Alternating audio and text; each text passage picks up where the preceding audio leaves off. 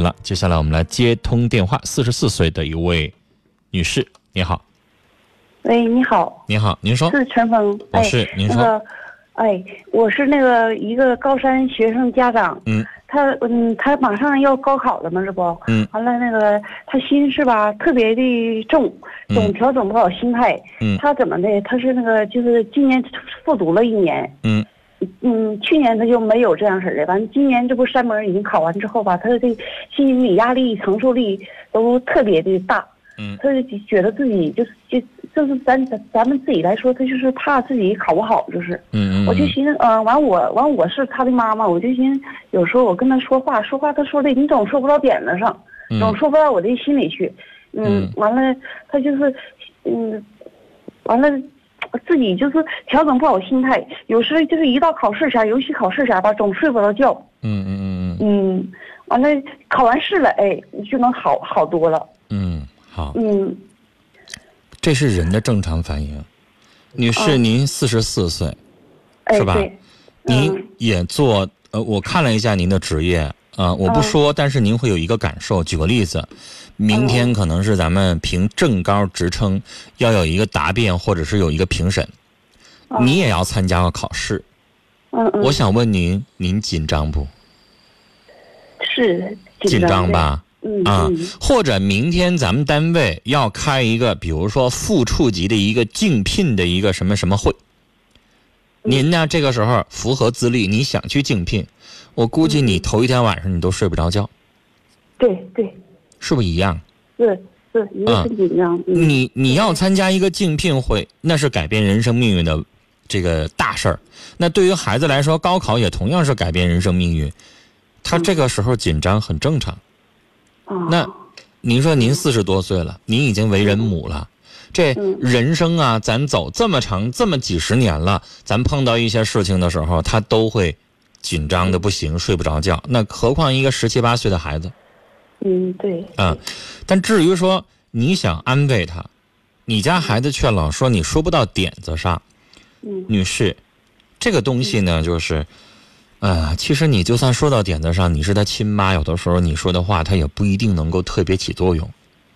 啊老师的话，兴许对孩子来说可能作用会更大一点儿，因为我经常发现，同样的一句话，妈说就不听，老师说就听了，是是，嗯，然后这也跟你平时跟孩子的这个两个人相处的这种关系有关系。就你们两个人平时是个怎么沟通的状况，然后平时你都跟孩子是怎么样？是朋友式的，还是家长制的，还是爱唠叨那种啊？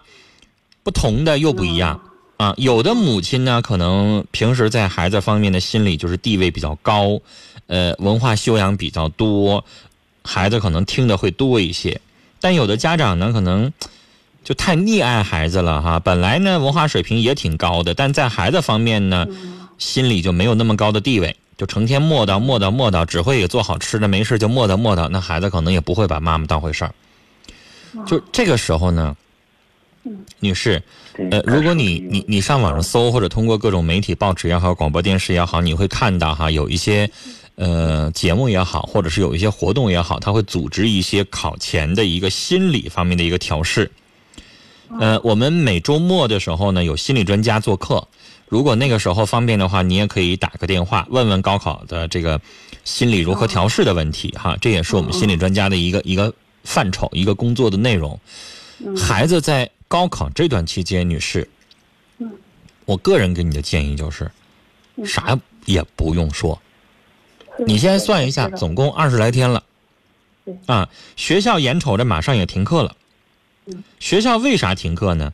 就这个时候啊，学校觉得提前七天也好，十天也好，学校停课的理由就是这个时候已经用不着再学啥了。再学啥呢？好像用处也不是很大。这个时候干嘛呢？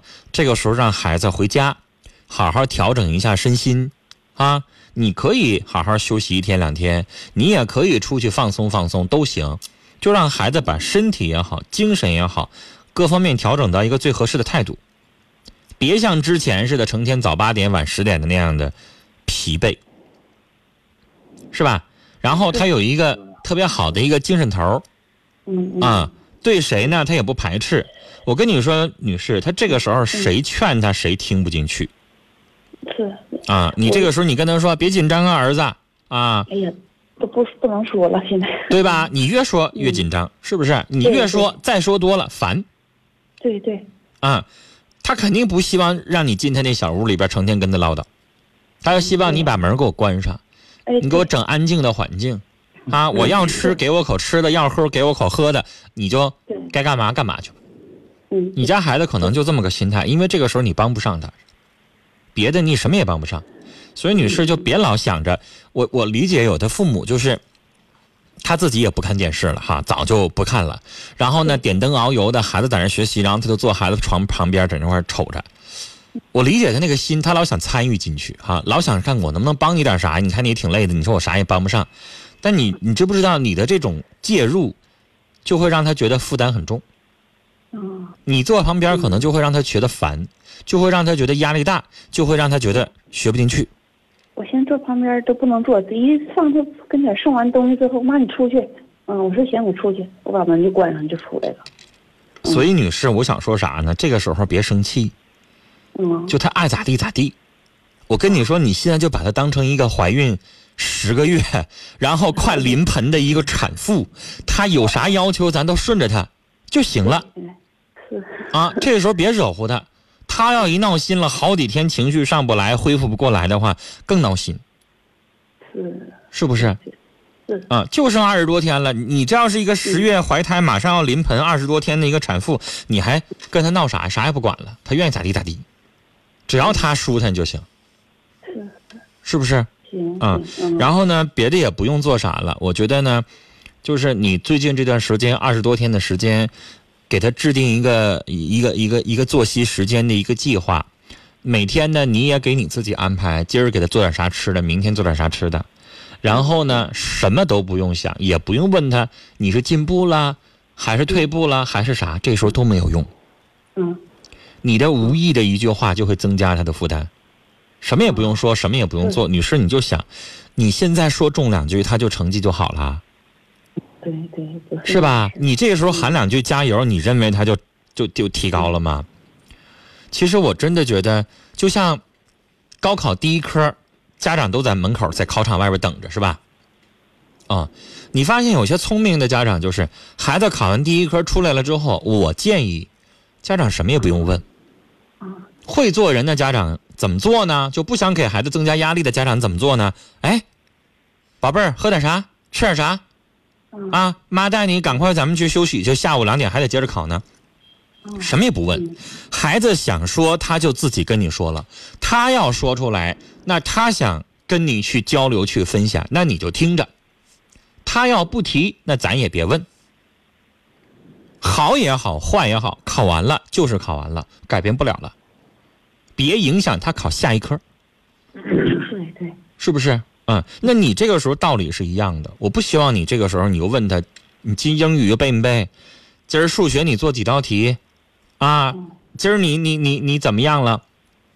嗯，还剩还剩二十天，家长对这个时间，我想说出不了什么奇迹，对，是不是啊？